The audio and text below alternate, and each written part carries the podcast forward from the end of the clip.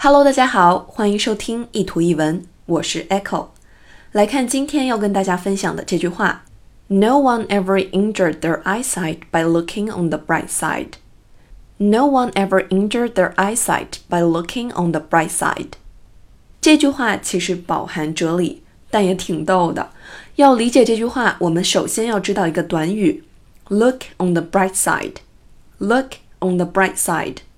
bright side 直译是光明的一面。当身边的人遇到挫折困难的时候，我们常常会劝人家往好处看，乐观一点想问题。Look on the bright side 就是这个意思。而这句话呢，就是巧妙地运用了 bright side 这个双关。No one ever injured their eyesight by looking on the bright side.